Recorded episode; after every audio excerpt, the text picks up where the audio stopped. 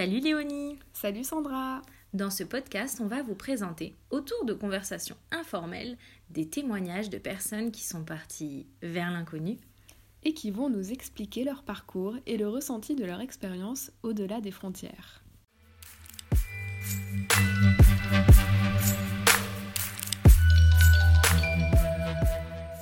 Bonjour. Bonjour.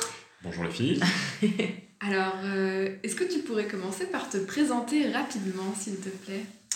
Alors, je m'appelle Mathieu, j'ai 28 ans et ça fait à peu près un an que j'enseigne le FLE, que je suis Mhm. professeur de FLE en Hongrie et que je travaille à l'association franco-hongroise pour la jeunesse. Très bien. D'accord. Tu peux nous expliquer ce que c'est le FLE pour ceux qui ne sauraient pas? Alors, le FLE, ça veut tout simplement dire français langue étrangère. hein. Voilà, on apprend le français à des gens qui ne l'ont pas comme langue maternelle. Et donc là, c'est de l'expérience en Hongrie que tu vas nous parler. Oui, oui, je pense. Euh, Peut-être un petit peu euh, d'autres choses qui m'ont mené à cette expérience en Hongrie, mais oui, c'est le principe. Super, c'est exactement ce qu'on veut entendre. Ça. Et alors euh, justement, est-ce que tu pourrais nous expliquer bah, qu'est-ce qui t'a amené à aller dans cette voie? Alors, plusieurs choses, vraiment, vraiment plusieurs choses, mais l'élément le plus déterminant, c'est, je vais pas dire une rencontre, mais c'est un ami avec qui j'ai fait mes études. Donc à la, base, moi j'ai fait des études cinématographiques, licence, master, et, euh, j'ai un ami en fait qui après le master de cinéma qu'on a fait ensemble est parti dans le FLE parce que sa femme était chinoise et en fait ça fait trois ans maintenant qu'il est en Chine. Et à chaque fois, il me parlait de son travail, et c'est vrai que j'aime beaucoup voyager. J'ai toujours ce regret de ne pas avoir pris une année sabbatique pour voir un peu le monde. Et j'ai euh, aussi remarqué dans mon travail de tous les jours, dans le jeu visuel, que j'aimais beaucoup former des gens. Et, et en fait, voilà, chaque fois que mes amis professeurs me parlaient, je me disais, ça a l'air quand même pas mal, pas mal, pas mal. Et je sais pas, euh, là, il y a quelques temps, je me suis dit, bon, j'ai vraiment envie de- d'arrêter ce que je fais comme métier et euh, l'enseignement ça me dit bien, le FLE ça me dit bien, donc euh, voilà, je me suis lancé. Mhm. Et est-ce que en te lançant dans le FLE, tu avais un pays en particulier en tête dans lequel tu aimerais vivre ou exercer? Oui, alors à l'origine c'était la Chine, euh, pas forcément parce que mon ami y est, parce que bon, la Chine c'est immense, donc pour se retrouver là-bas c'est compliqué, même en étant à Shanghai, et lui il est à Shanghai, même en étant à Shanghai c'est très compliqué d'être euh, bah, muté au même endroit, quoi que ce soit. Mais à l'origine, je devais partir en Chine, c'était le projet. Voilà, j'avais fait trois ans de chinois à la fac. Euh, j'avais repris un petit peu, euh, quand j'ai passé mon DU de FLE, j'avais repris le chinois pour me mettre à niveau. Et puis est arrivé ce qui est arrivé, hein, c'est-à-dire le coronavirus. Euh, je devais passer un diplôme HSK3 et euh, je ne l'ai pas passé. Et euh, en plus, la Chine a durci beaucoup les lois. Enfin, les provinces chinoises ont durci les lois pour l'immigration. Donc, j'ai mis de côté la Chine. Mais à l'origine, c'était la Chine. Et est-ce que c'était quelque chose qui datait d'avant ton ami, cette envie d'aller en Chine et s'y ajouter le FLE Enfin, est-ce que tu avais déjà le projet de partir à l'étranger à un moment ou à un autre? Ah oui. Euh, alors pour la Chine, oui, hein, c'est pour ça que j'ai fait, euh, j'ai fait chinois. Je m'intéresse beaucoup à la géopolitique et, euh, du coup, j'aime bien savoir de quoi je parle. Comme on parle énormément de la Chine, on dit un petit peu tout et n'importe quoi parfois. Euh, J'avais envie de me faire ma propre idée sur le pays. Voilà, je pense que c'est un pays qui est très complexe, très varié. C'est un peu comme les États-Unis. On n'a pas une culture chinoise, on a des cultures chinoises, on a plein d'endroits différents. Euh, on a plein de climats différents, on a plein de traditions différentes. Donc j'avais vraiment envie de découvrir le pays comme ça et, euh, voilà, de, de plus être, euh, bah, je vais pas dire bête, mais du moins d'ouvrir un petit peu mon esprit à, la Chine et, plus en parler sans savoir. Mais voyager, oui, c'était c'était vraiment une grande idée à, à l'origine quand j'ai fait ma licence de cinéma. Après, je voulais prendre une année sabbatique et partir faire le tour du monde. J'avais j'ai préparé tout, j'avais j'ai regardé combien ça me coûterait avec les logements, le prix des billets, je savais combien il fallait que j'économise, etc., quel trajet je voulais faire. Mais j'avais pas de projet euh, professionnel, c'était juste voyage. Mhm. Après, voilà, il y avait des petites idées qui venaient de temps en temps par-ci par-là, mais c'est vrai que l'idée d'avoir un projet professionnel, c'est venu très tard avec le FLE, et je trouve ça très chouette. Partir pour un bon prétexte. Et euh, en l'occurrence, euh, bah, partager la langue française, je trouve ça super chouette. Tu te projetais différemment dans le fait de voyager, donc dans le cadre du tour du monde que tu as évoqué, ou dans le fait, euh, là maintenant, de vivre à l'étranger soit ici ou en, en Chine? Par rapport à maintenant, euh, comment je me sens en Hongrie? Bah, Par rapport au fait de vivre quelque part à, à l'étranger de façon, de façon plus ou moins durable et le voyage bah, Disons qu'on a toujours des surprises. Euh, c'est sûr, mais euh, je suis le genre de personne qui aime bien ne pas regarder de photos de l'endroit où il va aller. Mm. Donc j'aime bien être surpris. Mon but était d'être surpris et j'ai été surpris sur beaucoup de points. Euh, et parfois, en fait, ne pas être surpris est une surprise. Mm-hmm. Donc c'est un peu bizarre comme réponse, hein, mais tout ça pour dire que bah, finalement, non. je me suis pas vraiment projeté. Et même quand je suis parti en Hongrie, je me suis pas projeté. J'ai pas, pas pris le temps de me projeter. J'aime bien découvrir au dernier moment te projeter dans de l'inconnu, vers l'inconnu. Exactement.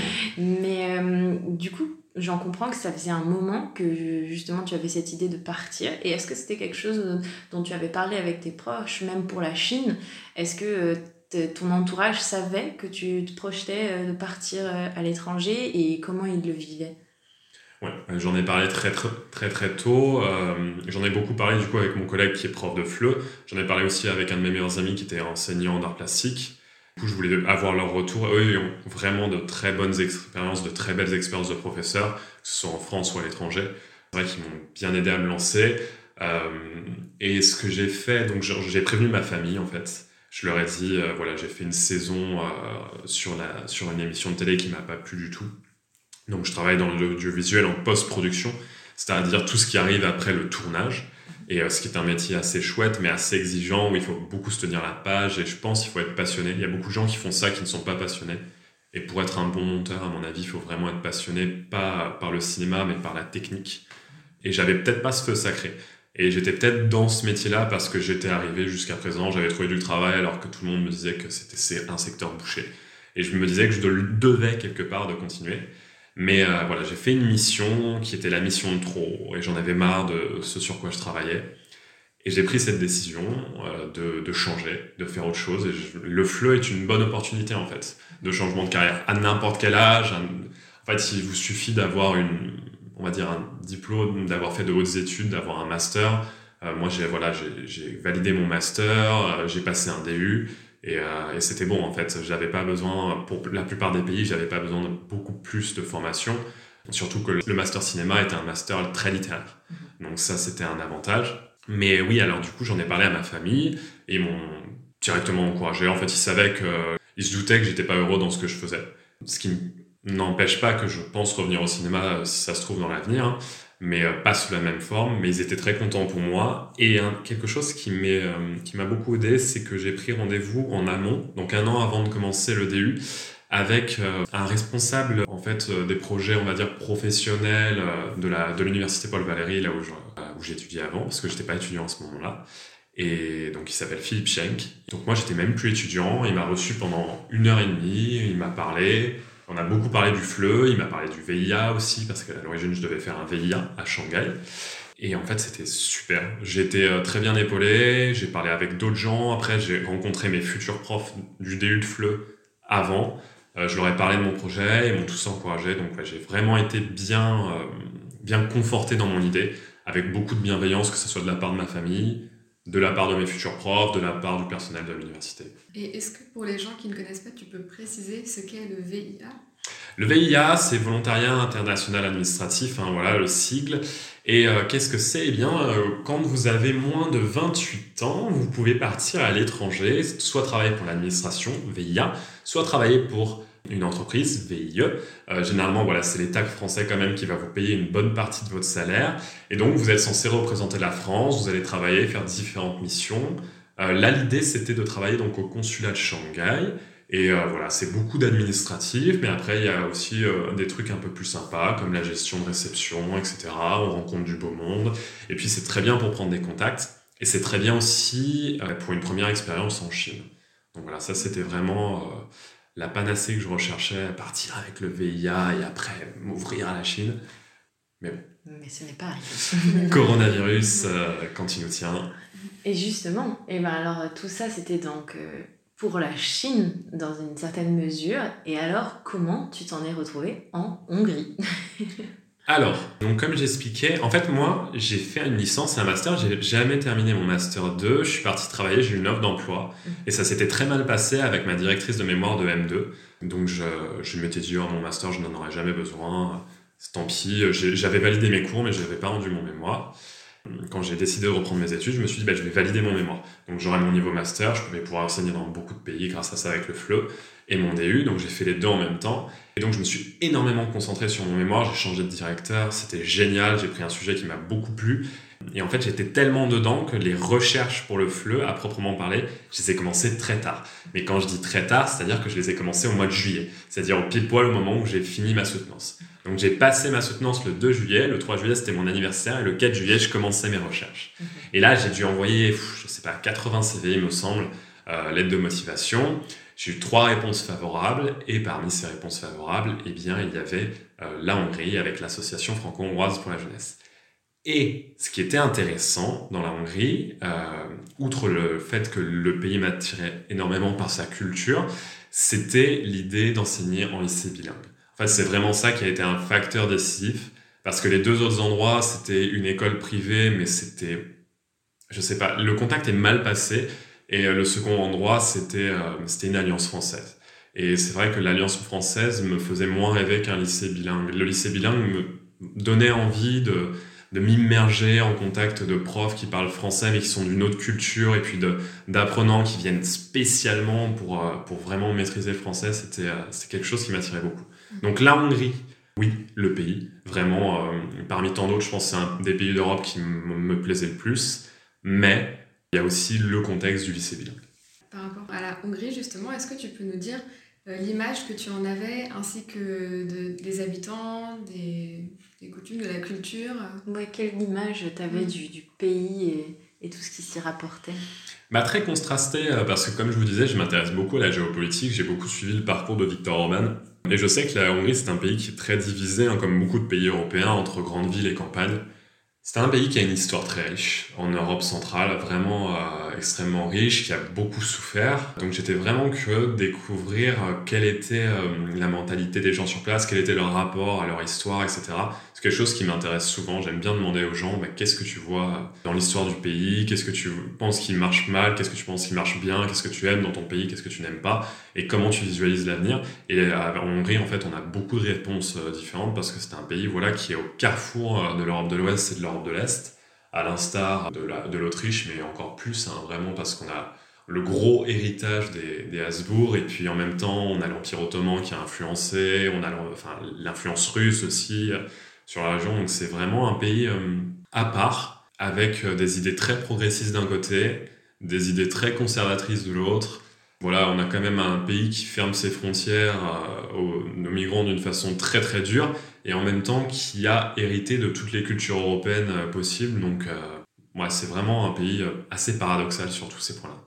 Donc, c'était surtout des images du côté géopolitique. Oui, tu mm. parlais de Viktor Orban, actuel Premier ministre hongrois. Donc, ça, c'est vraiment des images sur le pays. Mais est-ce que tu en avais sur les Hongrois à proprement parler? On a toujours ce cliché de l'Européen de l'Est, alcoolique, voilà, un petit peu bourru. Mais euh, non, pas forcément, parce que euh, en fait, je savais pas s'ils étaient europhiles, francophiles euh, ou quoi que ce soit. Je savais qu'il y avait au niveau politique une grosse défiance vis-à-vis de l'Union européenne, donc dans les campagnes. Mais après, je savais pas forcément ce qu'ils pensaient réellement les Hongrois. Je savais pas comment ils se comportaient, etc. Parce qu'après, voilà, bon, bah, la situation politique d'un pays va faire qu'on va avoir certaines opinions. Mmh. Mais non, je, franchement, euh, au niveau de, des Hongrois, je connaissais très peu de choses. Je savais juste que voilà, la langue hongroise était très particulière, euh, que l'histoire hongroise était extraordinaire euh, parce que c'est un des derniers peuples qui s'est installé en Europe en fait. Et après, là, sur le reste, j'avais pas d'a priori sur les Hongrois. Et j'en ai toujours pas, très honnêtement. Et tu disais ne pas être trop projeté. Est-ce que tu avais quand même des, des, peurs ou des craintes à l'idée de venir habiter ici, des choses où tu te disais ah ça, ce serait plus compliqué ou... Alors, euh, quand je suis parti, ça s'est vraiment décidé très très rapidement. En gros, j'ai eu un, deux entretiens, je crois, avec euh, la responsable de l'association franco-hongroise pour la jeunesse. Et après ces deux entretiens, on m'a donné quatre jours pour répondre. J'ai répondu assez vite, mais en fait, en dix jours, j'étais parti de France. Entre la première, le premier entretien et le départ, parce que finalement, en fait, je suis le dernier à être arrivé sur place, à l'exception des remplaçants. Mais voilà, j'ai été recruté vraiment très tard, ce qui fait que j'ai pas eu le temps de trop réaliser ce qui m'arrivait. Mais ce qui a été génial, en fait, c'est que Cataline, donc la responsable de l'association, m'a donné le mail de Christophe, qui est un enseignant de Pasto, la, ville où j'habite actuellement, et d'Andreas, qui était la personne que je remplaçais à, ce poste-là, et euh, d'Aurélien, qui est euh, mon responsable pour le lycée bilingue de Pasto, et enfin Pétel, qui est mon responsable pour le lycée bilingue d'Assod, parce que oui, je travaille dans deux lycées différents. Et en fait, j'ai eu Aurélien au téléphone qui m'a appelé directement, pile poil après que j'ai accepté le poste. Et Aurélien, c'est quelqu'un qui est tellement jovial que ça s'entend qu'il sourit au téléphone quand il te parle. Euh, et en fait, on a parlé pendant une demi-heure, on n'a pas arrêté de rigoler. J'ai raccroché le téléphone, euh, j'ai appelé mes parents euh, parce qu'ils voulaient savoir comment ça s'est passé. Je leur ai dit, bah, écoutez, je pense que je suis entre de bonnes mains. Et, euh, et ça n'a pas manqué parce que depuis que je suis arrivé, euh, du premier jour jusqu'à aujourd'hui, je suis vraiment chouchouté. Je pense que je suis vraiment bien tombé. Et donc toutes les peurs, les appréhensions, ben non, elles sont pas là. Au contraire, parfois c'est un peu frustrant, il n'y a pas ce côté euh, aventurier qu'on peut avoir où je vais devoir faire les démarches moi-même, même si je m'en passe bien pour tout ce qui est administratif. mais on a toujours quelqu'un pour traduire en hongrois, enfin on a toujours quelqu'un qui va nous rappeler qu'on a tel papier à envoyer, etc. Donc non, j'ai presque l'impression de vivre chez papa-maman parfois, chose que je n'avais pas connue depuis dix ans. Mais ce que tu viens de dire, ça me fait penser. Du, du point de vue de la langue hongroise, comment tu te sentais? Est-ce que tu t'es dit que tu allais apprendre des choses avant de partir? Est-ce que tu t'es dit que tu allais bosser sur place? Est-ce que tu dis que tu n'allais rien faire? Comment tu étais vis-à-vis de la langue? Alors, du coup, comme j'expliquais, je suis parti très vite. Euh, dans le train, parce que je suis venu en train, j'ai essayé d'apprendre quelques mots et rien que. En fait, ce qui est terrible avec le hongrois, donc c'est une langue qui est finno-ougrienne, qui est même pas proche du, du finnois finalement. Quand on regarde, c'est vraiment une langue très isolée et qui a les mots de base euh, qui sont assez compliqués. Hein. Quand je demande euh, en arrivant à Aurélien comment on dit bonjour, il me dit Yonapot Kivanok et je me dis mais euh, je vais jamais retenir ça. Il me dit non mais sinon on peut dire si. Et je dis, ah oui, c'est beaucoup mieux aussi. et pareil, euh, comment on dit merci, que ce nomme? Et je fais, que nomme, que ce nomme peine. Et je fais, oh là là euh, Non, mais on peut dire que si quand on connaît bien la personne. Ah oui, que si, c'est bien. Et alors le pire, c'est au revoir. Comment on dit au revoir? Visan Vratashla. Ah oui, il euh, n'y a pas mieux. Non, mais tu peux dire si aussi pour dire au revoir ou vislat. Ouais, si, c'est bien. Et en fait, oui, au début, on se retrouve un petit peu effrayé par cette langue qui ne ressemble à rien qu'on connaisse et, et qui est si, si difficile parfois à prononcer. Euh, c'est un alphabet qu'on prononce soi-disant à l'allemande, mais pas vraiment à l'allemande, enfin qui a été euh, beaucoup inspiré de la prononciation allemande. Donc, euh, par exemple, les S, on les, on les prononce comme des che, les C, on les prononce comme des tse. Donc, c'est vraiment très compliqué, sans oublier le fameux magyar, hein, voilà, où le GY, on va pas le prononcer g, mais on va le prononcer g. Donc, il y a eu toutes ces, toutes ces prononciations au début qui étaient un peu difficiles quand on faisait l'appel avec les élèves. Mais ouais, moi j'avais, euh, au tout début, j'avais vraiment envie d'apprendre la langue, euh, par curiosité et aussi par euh, désir de m'améliorer, de mieux comprendre les, objectifs de mes élèves et surtout leurs difficultés qu'ils pouvaient développer. sauf que j'ai compris que c'était très très ambitieux comme volonté parce que, eh bien, il faut vraiment avoir une très bonne maîtrise de la langue pour pouvoir voir qu'est-ce qui les bloque. Donc, en fait, je m'en remets à mes collègues qui sont hongrois qui parlent très très bien français et qui font ce métier depuis des années des années et qui du coup peuvent me conseiller. Mais aujourd'hui, j'apprends encore un peu l'hongrois parce qu'à Pasto, personne ne parle anglais. Voilà, euh, c'est très peu de gens. Hein. J'ai rencontré mon dentiste qui parle anglais, mais à part lui, voilà, euh, généralement les gens ne parlent pas trop anglais. C'est un peu comme en France, ils osent pas. En fait, je pense aussi ceux qui l'ont appris n'osent pas trop. Et du coup, ce qui me pousse à apprendre des petits mots. Et je suis toujours trop fier quand euh, j'arrive à commander. Hier, je suis allé au marché, j'ai acheté des échalotes. Voilà, j'ai demandé combien, j'ai prononcé le mot échalote que j'ai déjà oublié. Enfin bref, c'est toujours ces petits moments qui sont un peu satisfaisants. Mais j'aimerais bien partir de Hongrie en ayant gardé un peu de, de cette langue quand même.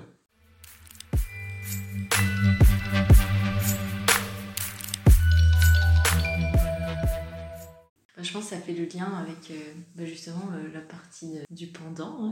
Et est-ce que tu pourrais nous raconter un peu tes premières impressions, comment ça s'est passé justement quand t'es arrivé, quand t'as découvert ton logement, les premiers temps quoi? Alors, j'arrive à Pasto après donc une, une virée en train qui dure presque une journée entière voilà, où je passe par Mulhouse, Bâle, Zurich.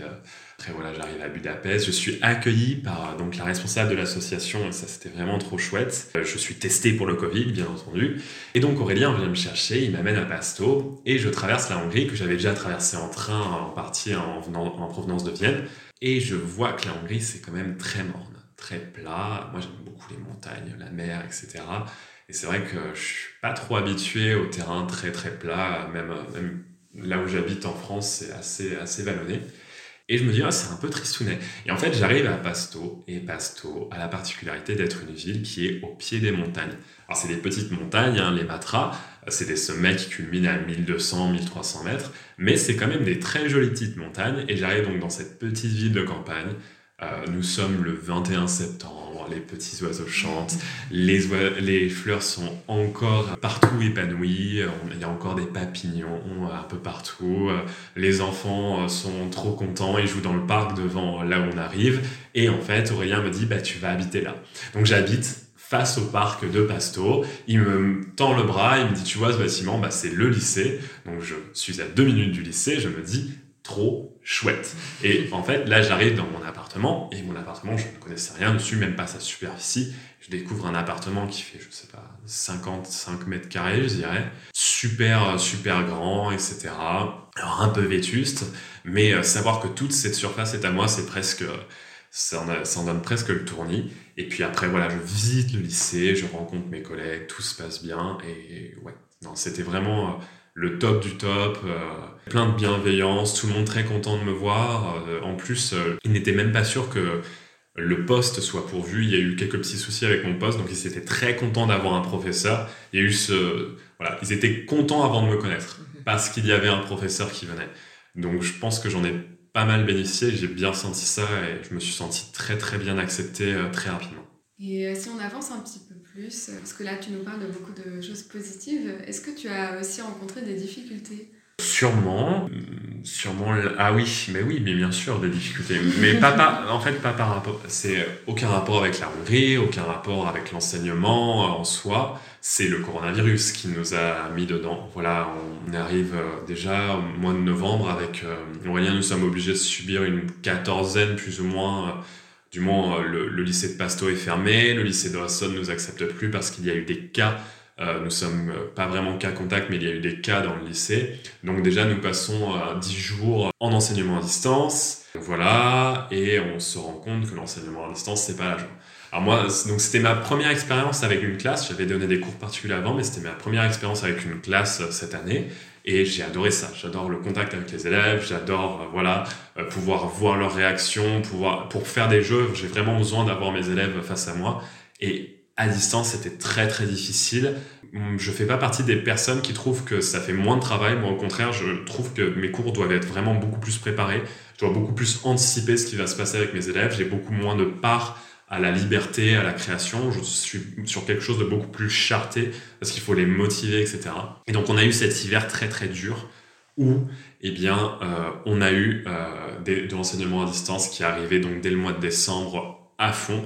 Et euh, je me doutais que ça durerait jusqu'au mois d'avril-mai. Et voilà, nous y sommes. C'est voilà, ça a été compliqué. Il y a des jours voilà où on n'a pas de contact social vraiment. Et ça, je pense que c'est le plus dur. Et ce qui est plus dur voilà aussi, c'est de voir ses élèves et de savoir qu'eux sont dans la même misère que nous et même pire, voilà, de savoir que ben, ils doivent se battre pour faire des efforts pour être là. Euh, nous, on est obligé de les pousser aux fesses, mais en même temps, on est, moi, je suis admiratif de mes élèves, la manière dont ils travaillent. Les trois quarts de mes élèves sont extraordinaires là-dessus. Et en même temps, c'est tellement frustrant de se dire que ben, ils n'ont pas la même chance que les autres années parce qu'ils ont ce foutu coronavirus. Donc, que ce soit pour nous, euh, c'est dur, pour les profs, mais aussi de voir nos élèves tristes, galérer, euh, c'est ouais, ça c'est un peu euh, c'est un peu triste. Quand on a eu euh, cette annonce qui nous disait qu'on reprenait les cours en avril et que finalement ah bah non, on est reparti pour un mois, ça a été vraiment un coup derrière la tête. Jusque-là, j'étais, j'étais resté bien, bien confiant, bien, bien joyeux dans mes cours, mais on a, je pense que ce soit mes élèves ou moi, on a eu un petit, voilà, un petit retour à la réalité un peu, un peu pas agréable. Ouais, c'est sûr, on peut imaginer. Et euh, j'aimerais revenir sur quelque chose que tu nous as dit donc, au début de l'entretien, euh, qui était euh, vis-à-vis bah, justement de tes images que tu avais au préalable sur la Hongrie, notamment sur ce que tu disais, sur tu, tu avais l'impression que c'était un pays plein de contrastes de par sa situation géopolitique et de ce que tu en savais. Est-ce que ça, tu as vu une confirmation de ça pendant ton, expérience? Ah oui. ah oui, oui, il suffit de se balader un peu. Bah là, on a eu la chance d'avoir un petit peu de liberté quand même en Hongrie par rapport à la France, et donc j'ai pu me balader, découvrir quelques endroits, ben, on a cette fracture hein, qu'on a dans beaucoup de pays entre la capitale et la, province, hein, même si la province, pas du tout le terme, on va dire la capitale et le reste du pays. Euh, voilà, bon, bah, Budapest, c'est une ville européenne. Très clairement, euh, tout le monde parle anglais, euh, tout le monde est actif. Voilà, on a des gens qui sont très tournés vers la culture, etc. Ici, bah, à Pasto, on est dans une petite ville de campagne alors c'est encore différent puisqu'ils sont très habitués à la section française. On est dans une des sections françaises les plus vieilles d'Hongrie, si c'est pas la plus vieille, ou du moins elle a ouvert la, même année que la plus vieille. Et donc ici ils sont habitués, mais c'est vrai que des fois quand on se déplace en Hongrie, eh bien on a ce regard un peu surpris quand on parle français, limite euh, un petit peu euh, voilà gêné de, de, voir des étrangers. On sent qu'il y a un petit peu de xénophobie dans, dans certaines parties du pays, ce qu'on retrouve honnêtement partout. Hein. On n'a pas besoin d'aller en Hongrie. Euh, moi, j'habite dans le sud de la France. Euh, voilà, la xénophobie, on va pas aller la chercher bien loin. Donc, euh, je pense qu'il y a ça, ce contraste, on le retrouve. On le retrouve architecturalement parlant, même si on a quand même moins de diversité qu'en France. On le retrouve pas forcément au niveau des climats. La Hongrie, c'est un petit pays. Euh, mais ouais, non, je dirais, on le retrouve peut-être dans la culture hongroise en général. Et est-ce que tu dirais que ça t'a pris du temps de trouver tes marques dans ta nouvelle vie en Hongrie? Ouais, euh, surtout en tant qu'enseignant. Bizarrement, euh, je me suis très vite fait à, la vie pastoise parce que voilà, on est dans une petite île, on commence à, on connaît tout très vite. Mais en tant qu'enseignant, ouais. Euh, là aujourd'hui, je revois certains cours que j'ai donnés au début d'année. Je me dis waouh, c'est incroyable que j'ai réussi à tenir 45 minutes avec trois lignes de texte. Mais non. Ben, mon ami qui, qui, est professeur de fleu en Chine m'avait dit les deux premiers mois que j'étais enseignant, je me sentais comme Leonardo DiCaprio dans Attrape-moi si tu peux. J'avais beaucoup aimé cette image et je l'ai exactement retrouvé euh, les deux premiers mois que je suis arrivé à Pasto et à Sod. En plus, moi, j'ai eu le droit à quelque chose, comme je suis arrivé en dernier, les cours avaient déjà commencé depuis 20 jours. Ma collègue, euh, qui est aussi euh, membre de l'association qui travaille à Pasto, eh bien, avait déjà été formée, etc. Et d'ailleurs, quand je la rencontre, elle me dit, oh, tu vas voir, ils vont me parler pendant une journée, ils vont me bombarder d'informations, il y en aura trop.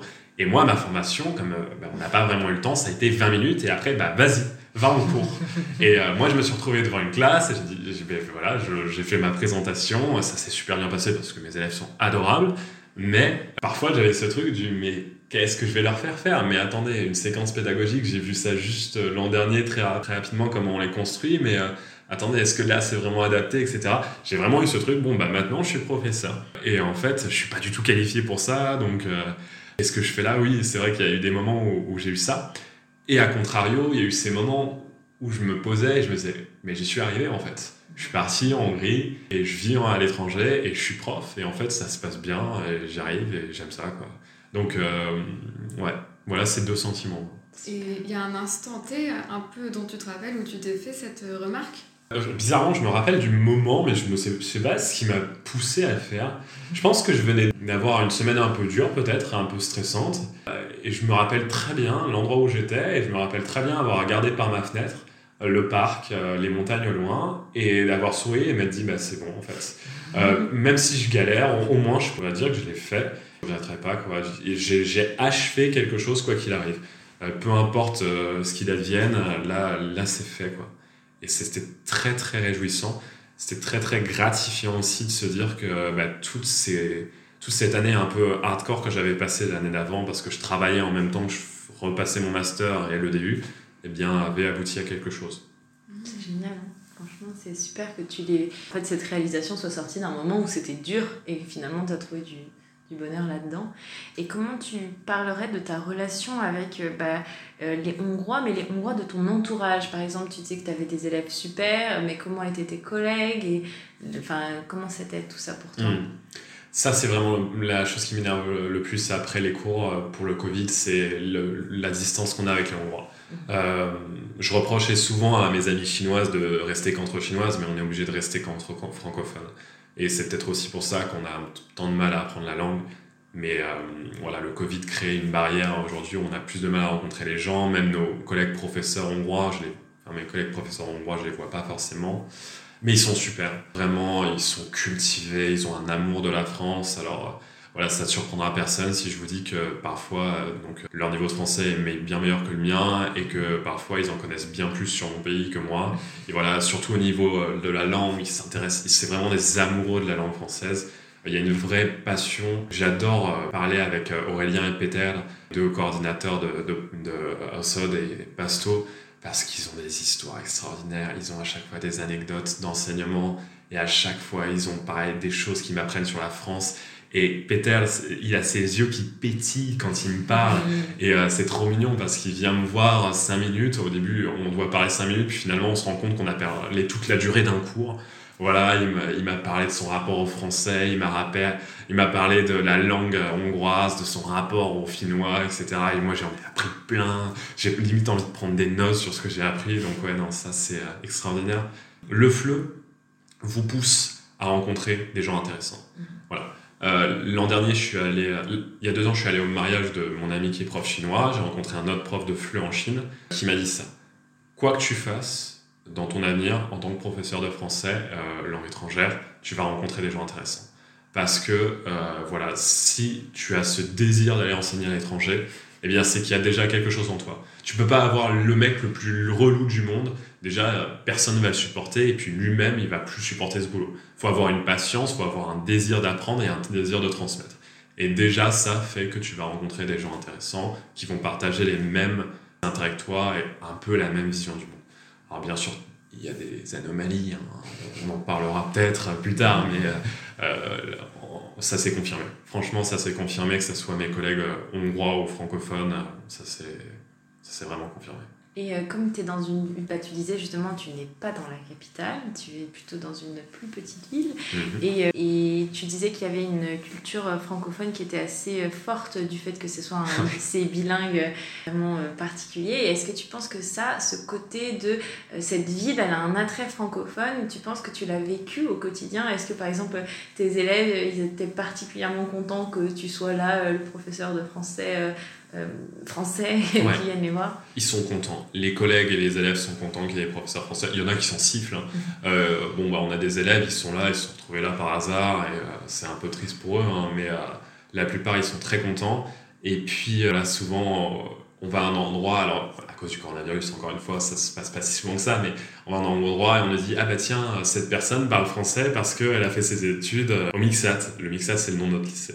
Et du coup, ça fait toujours sourire. Et puis, euh, moi, il y a cette anecdote qui m'avait vraiment, vraiment, vraiment marré euh, quand je suis arrivé à Pasto, donc dans la voiture qui m'amène à Pasto avec Aurélien mon coordinateur encore une fois de Pasto, il me raconte, euh, il m'explique à quel point c'est une ville où on est habitué au français. Il avait un collègue francophone belge euh, qui était arrivé à mon poste et qui le premier jour a décidé d'aller se balader. Il était arrivé, il, était bien habillé, il était en costume avec petites chaussures, etc. Et il va se balader un peu dans Pasto, sauf qu'à Pasto, on marche 10 minutes et on est dans la forêt. Et en fait, euh, il se balade dans la forêt, il se balade, il se balade, et euh, il arrive complètement perdu, son portable, je crois, sans réseau ou sans batterie, sur une route. Ça faisait 4 heures qu'il marchait, il savait pas du tout où il était. Il ne parlait même pas anglais. Il arrête une voiture, la voiture s'arrête euh, et il lui parle en français au type et le type l'a amené directement à Aurélien. Parce que tout le monde sait que le Mixat, c'est des francophones, le mec a compris qu'il était francophone et il l'a amené directement à Aurélien. Aurélien me dit, en plus, je pense que comme il était en costard, il a dû se dire, c'est sûr, c'est un professeur. Donc, la morale de cette histoire, si vous allez faire de la rando au plein cœur de l'Europe centrale, que vous ne parlez ni hongrois ni anglais ou quoi que ce soit, mais que vous voulez être assuré que quelqu'un vous vienne en aide, et eh ben allez en tenue de soirée en et c'est sûr que les gens vont être bienveillants. Et alors donc là, ça fait quelques mois que tu es ici. Est-ce que la vie que tu mènes correspond aux attentes et à l'image que tu te faisais de ta première expérience de vie à l'étranger? Non, mais euh, encore une fois, c'est à cause du coronavirus. Voilà, moi je m'imaginais faire beaucoup plus d'activités. L'an dernier, je faisais énormément d'activités. J'ai eu une période très mou enfin pas vraiment très mou, mais très casanier en 2018. Et ça m'a beaucoup énervé. Du coup, en 2019, j'ai fait énormément d'activités, trop d'activités. J'allais courir toutes les semaines pour courir le semi-marathon, je faisais du rock, je faisais du chant, j'avais mon DU, j'avais mon master, j'avais trois boulots en même temps. Donc euh, c'est vrai que j'avais un peu, peut-être un peu trop forcé, mais là j'espérais quand même faire des activités. On devait s'occuper du club théâtre avec ma collègue euh, de la mafia et malheureusement ça s'est pas fait. Il y avait le karaoké, il y avait toutes ces choses-là, l'association avec les lycées euh, franco-hongrois et tout ça, ça a été annulé. Donc ouais, moi je visualisais une vie beaucoup plus active avec beaucoup plus de sorties culturelles. Malheureusement c'est en stand-by, mais euh, on touche du bois et ça devrait aller un petit peu mieux, peut-être un peu de relâchement avant la fin de l'année. J'aimerais juste euh, te poser une question parce que tu viens de dire avec ma collègue de la mafia, ça pourrait euh, interpeller certaines personnes. Est-ce que tu peux expliquer ce que c'est la mafia? Ah moi j'ai toujours pas compris pourquoi on disait mafia, hein, parce que MFIA en fait, euh, normalement notre sigle, mais tout le monde dit mafia. Alors là il va peut-être falloir m'expliquer. C'est le groupe, l'association. ça. Parce qu'en fait, le M, c'est pour Majal. c'est un sigle. Ouais, c'est un sigle et il y a un petit jeu. Parce que sur mon contrat, il y a marqué MFIA, mais Alors, pas. c'est la MFIA, mais on prononce mafia. Voilà, exactement. Donc quand je suis arrivé en Hongrie, euh, j'ai cru que c'était une petite blague qu'on me faisait euh, en disant la mafia parce que c'était une secte ou une organisation comme ça. Moi j'avais vu MFIA et je disais MFIA et, et non, non, bah, j'ai compris pourquoi on disait mafia, c'est beaucoup plus simple. Donc, euh, donc voilà. Donc on comprend mieux maintenant pourquoi il y a une histoire de mafia. ouais, ouais, ouais un peu particulier, mais ça fait toujours rire. Et puis au moins, les gens le retiennent. Hein. Quand je dis en France que je bosse pour la mafia, euh, là, on a bien compris. Et je dis non, mais c'est Magia, Francia. et après, bon, les mots, euh, hein, hein. vous m'avez tous compris. Mais oui, non, c'est euh, un très bon organisme. On parlait justement ce week-end avec des collègues francophones et c'est un très bon organisme qui est, qui est, très bien reconnu. On a accès à beaucoup de formations et, et je pense que c'est vraiment un super tremplin pour, pour les profs de FLE et on est super bien chouchouté. Alors il y a des exceptions, hein, bien sûr, il y a toujours des exceptions, mais euh, moi je n'ai pas à me plaindre. Venez à Pasto, venez à Ossaude, euh, vous allez passer un bon moment si vous êtes prof de fleu. Et euh, justement, tu as dit que tu parlais de la mafia et que ça faisait sensation à tes proches en France. eux, est-ce que tu penses qu'ils ont pleinement conscience de ce que tu vis ici Est-ce qu'ils se rendent compte de ce que tu vis? Ouais, Ouais, déjà quand je suis parti, euh, ils étaient assez tristes. Moi j'ai une bonne bande d'amis à Montpellier, on se connaît depuis des années. Ouais, ça leur faisait vraiment quelque chose. Alors je vais peut-être partir, partir dans une digression, mais euh, pour montrer à quel point ça les a marqués, alors j'ai un très bon ami euh, qui habite à Montpellier, pareil depuis 10 ans, comme moi ça faisait 10 ans que j'habitais à Montpellier, et qui a toujours eu ce désir de partir, qui a jamais vraiment été content de ce qui lui arrivait à Montpellier. Et en fait, ça fait des années qu'il nous joue le coup de la, du départ, mais il s'est jamais vraiment lancé. Et là, il part. Euh, je pense qu'il a déménagé il y a deux jours. Euh, il part à Metz. Donc, il a quitté la ville euh, pour se lancer dans l'audiovisuel plus sérieusement. Il a quitté son job alimentaire. Et il m'a dit c'est grâce à toi, en fait. Parce que quand tu es parti, tu es parti dans ce pays d'Europe centrale et tu y arrives et quand tu nous parles, tu as l'air content de ce que tu fais. Et je me suis dit, mais pourquoi, pourquoi ben, moi ça m'arriverait pas, etc. Donc voilà, cette petite peur de l'inconnu, et eh ben, en me voyant partir, ça l'a aidé à, bah, à, se lancer et j'ai trouvé ça super touchant. Ça m'a fait vraiment, vraiment plaisir.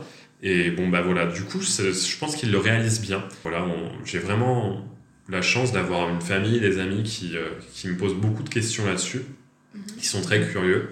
Et bon, bah après, ils savent aussi que c'est pas forcément évident avec le coronavirus et que bon, bah, on vit pas autant d'aventures qu'on aimerait en vivre. Mais, euh, mais ouais, ils, sont, ils sont bien informés et je pense qu'ils n'ont pas trop une mauvaise image de ce qui se passe ici. D'accord. Et en parlant de la France et de tes proches restés en France, est-ce qu'il y a des choses qui te manquent De mes proches euh, de France. Ouais, de tout. de France, la brioche et le, poisson. Euh, ouais, dans la gastronomie hongroise, là c'est bon, j'ai réussi à, à, trouver des petits, des petits équivalents hein, voilà, à ce que je mangeais en France. Je trouvais des tomates séchées il y a un mois, la révolution. mais, euh, mais oui, il y a quelques petits plats. Voilà, la brioche le matin, moi je suis je vends de personne à manger euh, voilà, ma petite brioche avec ma petite confiture, mon petit beurre. Mais il faut que ça soit voilà, bien moelleux comme brioche. Et euh, il n'y a pas ça en Hongrie. Hein. On n'a pas de brioche, du moins pas à Pasto. Et pareil, le poisson, c'est très difficile. on n'est pas un, pays avec une façade maritime, donc ça peut se comprendre. Des choses qui me manquent de la France, c'est bien, c'est vrai que mes amis me manquent. Hein, ma famille. Voilà, moi je suis pas rentré à Noël. J'ai voulu me faire l'économie d'un billet d'avion qui était excessivement cher, euh, couplé à un billet de train qui était encore plus cher, et surtout éviter de, transmettre le coronavirus à ma famille. Donc je l'ai passé sur Skype, et c'est vrai que bah, j'ai une nièce qui est assez jeune, ça m'aurait fait plaisir de passer euh, Noël avec elle, enfin même avec toute ma famille, c'était un petit peu un petit peu le regret, mais on n'est pas non plus dépaysé. On est dans un pays d'Europe. On n'a peut-être pas l'euro, mais on a tous les produits européens. Enfin, je veux dire, moi, je vais faire mes courses à Spar, même si ici on dit Spar. euh, voilà. On a, on a tout ce qu'il nous faut vraiment. Vous allez à Budapest, c'est vraiment une ville où, où ça pourrait être une ville de France au niveau des produits qu'on trouve. Donc euh, voilà, il y a quelques petites spécialités. Hein, voilà, ici on est très porté sur la saucisse, les fameuses kolbas. Hein, et on est très porté sur le paprika aussi, hein, le poivron euh, sous toutes ses formes. Non, ça va. Je suis pas végétarien. Si j'avais été végétarien, je pense que par contre j'aurais eu quelques soucis. Ouais, tu penses? En étant à Pasto ou tu penses en Hongrie en général? En dehors de Budapest, en fait. Partout en Hongrie, en dehors de Budapest. Euh, bon, c'est un pays très calme ici. En Hongrie.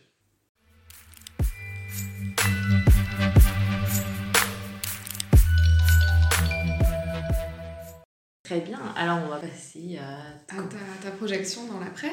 Ouais. Ma projection dans l'après. Alors, ça c'est toujours une question un peu compliquée. hein. Quand on est prof de FLE, on est toujours un peu rêveur et on a toujours des milliers de projets euh, qui ont l'air totalement fantasmagoriques et, dont on a presque un peu honte. Mais euh, dans l'idée, euh, vraiment, donc là, je vais faire une deuxième année à Pasto. Voilà, on m'a proposé un poste, mais plus dans l'association franco-hongroise pour la jeunesse. C'est le lycée qui m'a proposé directement une place de professeur titulaire. Et ça, c'est vraiment super chouette parce que ben, je reste dans un cadre avec des gens super bienveillants et en même temps, je peux avoir plus de classes, des niveaux différents, prendre bien mes marques et, euh, et m'affirmer en tant que professeur. Et puis, ça se passe très bien, encore une fois, avec mes collègues. À chaque fois, je suis en tandem pour les cours. Pour l'organisation des cours, on se partage des classes. Et donc là, là-dessus, c'est assez rassurant, surtout par rapport au coronavirus, avoir besoin de partir à cette période-là. Mais euh, je les ai prévenus, ça ne sera qu'un an, normalement tout peut arriver, hein, bien sûr. Voilà. Et derrière, eh bien, euh, voilà, il y a des pays, euh, c'est sûr, la Chine, toujours, j'aimerais y aller. J'aimerais aller au Japon, hein, comme tout le monde. La Nouvelle-Zélande, ça serait le rêve, hein, mais ça, ça c'est vraiment un fantasme pur. Mais voilà, plein de pays que j'aimerais découvrir. Et à moyen terme, voilà, je pense revenir plutôt dans un pays d'Europe de l'Ouest, euh, Allemagne, Pays-Bas, ou euh, Royaume-Uni, ou même peut-être Europe du Nord et euh, peut-être qui sait. Euh... Alors ça c'est un, une idée que j'ai piquée à une collègue de FLE, mais ce, que je trouve pas mal, c'est voilà aller par exemple en Allemagne, apprendre l'allemand, qui est une langue qui est assez chouette, avec une sacrée culture derrière, et puis pourquoi pas revenir en France et passer le CAPES, devenir professeur de langue, parce que le enseigner le français en France, ça me ferait bizarre, je pense. Donc euh, Mathieu le mafieux, c'est fini pour l'année prochaine. la Hongrie, c'est pas encore fini. Et après, plein de projets. Voilà, la Hongrie en prolongation. Voilà, on joue les prolongations en Hongrie avec grand plaisir hein, parce que comme ça, je vais pouvoir découvrir un peu plus le pays hors Covid. On espère, mm -hmm. encore une fois, on croise les doigts, on croise les jambes, on croise tout ce qu'on peut. Mais euh, voilà. Et puis la Hongrie, en plus, nous permet de visiter plein de pays aux alentours parce qu'on est vraiment au centre de l'Europe. Voilà. On ne pourrait pas l'être plus. Et dans ta projection, donc tu t'imagines donc après cette, cette prochaine année en Hongrie, tu, tu te verrais donc partir ailleurs, si je, ouais. si résume bien. On ne sait pas encore où, mais il y a plein de possibilités. Là, là honnêtement, la, la, Chine reste vraiment. J'aimerais le faire la Chine le plus jeune possible, parce mmh. que je pense que c'est un pays qu'il faut visiter assez jeune. Voilà, j'ai encore 28 ans. Voilà, le faire dans la trentaine, la jeune trentaine, ça serait bien. Euh, voilà, je, comme ça, après, j'ai vu. En plus, euh, bah, c'est bête, mais finalement, avoir un enfant en Chine, je pense que c'est pas forcément la meilleure des choses. Et bah, comme je me dirige vers l'âge où on va devenir papa ou quoi que ce soit, je me vois pas élever un enfant là-bas. Tu vois, quand j'en discute avec mes collègues, c'est vraiment pas le pays qui me fait rêver pour, pour avoir une petite vie de famille. Euh, c'est pour ça que je dis c'est plus l'Europe de l'Ouest dans 5-6 ans, mmh. euh, voilà, à, à moyen terme que dans cet avenir où je le souhaite pour toi, tu iras en Chine et tu feras plein de choses. Tu penses que tu garderas une relation spéciale avec la Hongrie? C'est certain. C'est comme si vous me demandiez est-ce que tu te souviens de ta première amoureuse? Je veux dire, la, la première fois est toujours très marquante, elle reste toujours gravée dans notre cœur. Et puis, euh, moi, j'ai eu une bonne expérience. J'ai eu une bonne expérience. Si j'avais une mauvaise expérience, ça serait resté hein, Mhm. aussi. Mais j'ai eu une bonne expérience, donc euh, ouais, ça va rester, c'est sûr et certain. Et c'est chouette. C'est une des, meilleures aventures qui me sont arrivées. Mais voilà, il y a ce Covid, je pense, qui a cassé le côté aventure. Vraiment, on est tombé dans une routine un peu tous qui est un peu frustrante. Mais est-ce que tu penses que le lien que tu vas garder à- avec la Hongrie, ça va seulement être influencé par le fait que c'était euh, le pays où tu as fait cette première expérience ou aussi la culture en tant que telle?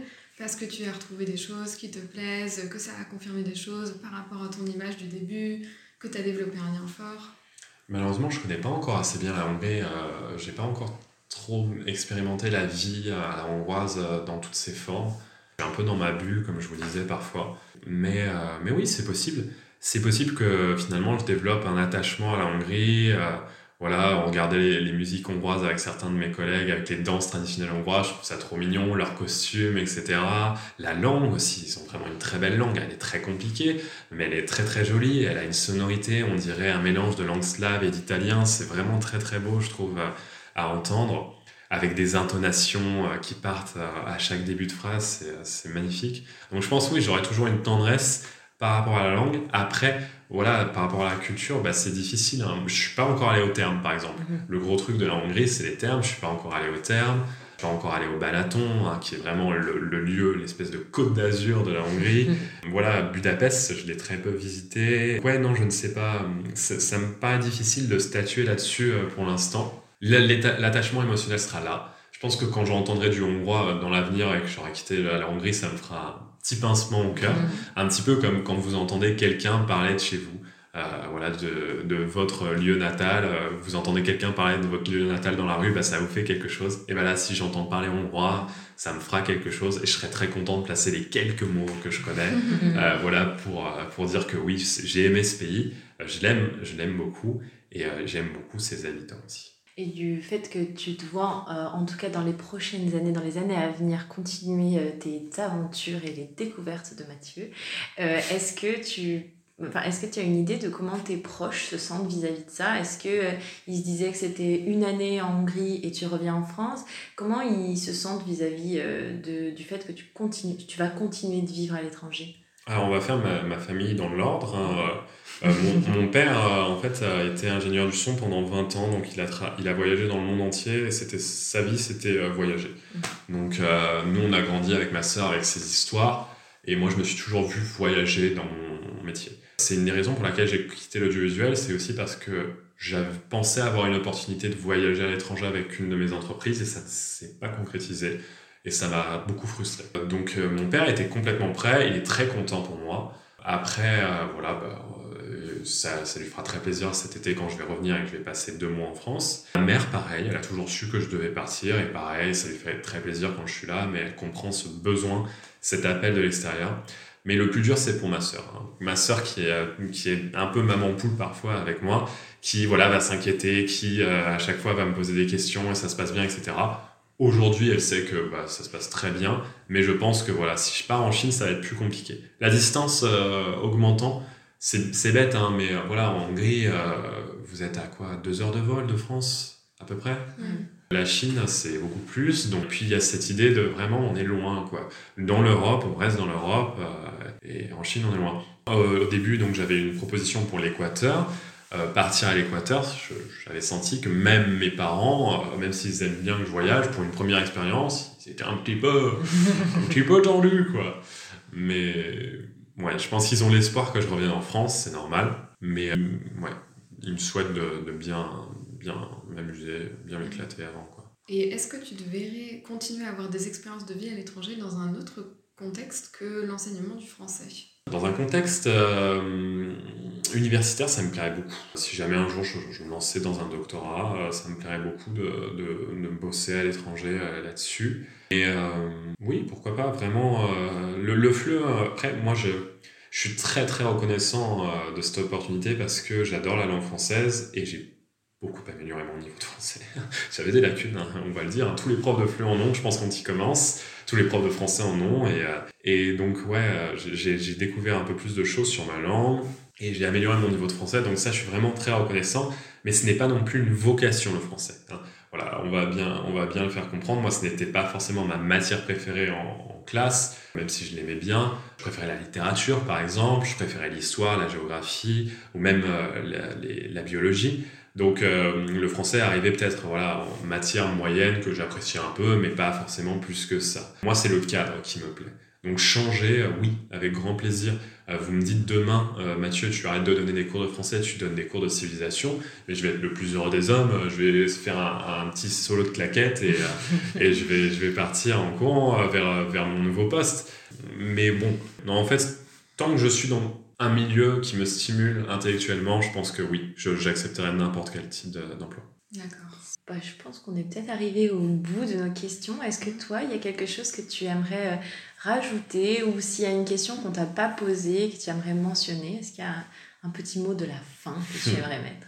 Non, je pense qu'on a fait pas mal le tour, mais euh, j'aimerais peut-être donner un conseil si jamais il y a des profs de FLE ou des futurs profs de FLE qui écoutent, ou même des gens qui hésitent à se lancer dans des aventures un peu pareilles j'ai envie de dire, euh, les risques sont moindres. En fait, euh, vous allez avoir très peu de chances d'avoir une mauvaise aventure. Il y a plein de gens bienveillants autour de vous. Quel que soit le pays, vous allez rencontrer, si vous vous lancez dans le fleuve, vous allez rencontrer que des gens très attentionnés.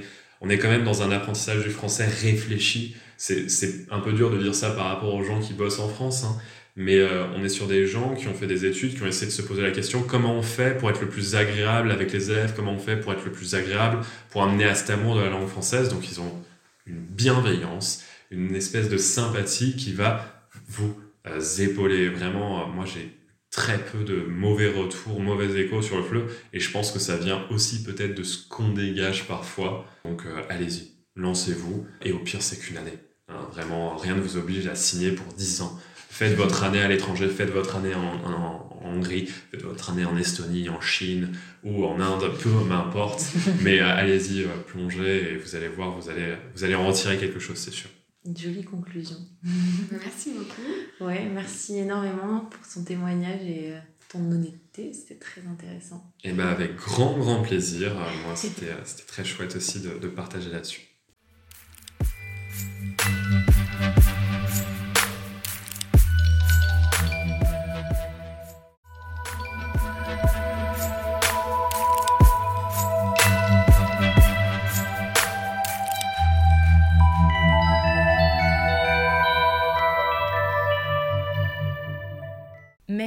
Encore là Pourtant, il y a eu la musique de fin. Bah, tant que vous êtes là, on vous remercie pour votre écoute. On espère que ce voyage vers l'inconnu vous a intéressé. On a hâte de vous retrouver au prochain épisode. Et en attendant, n'hésitez pas à nous suivre. Et nous contacter. Sur Instagram et Facebook.